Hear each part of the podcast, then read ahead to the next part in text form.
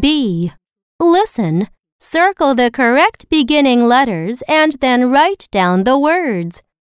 Number 1. T. Oat. Tote. Number 2. K. Own. Cone.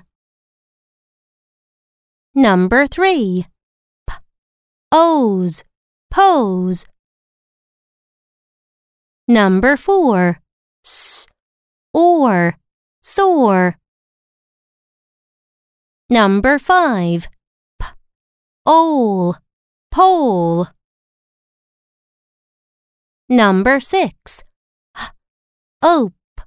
Hope.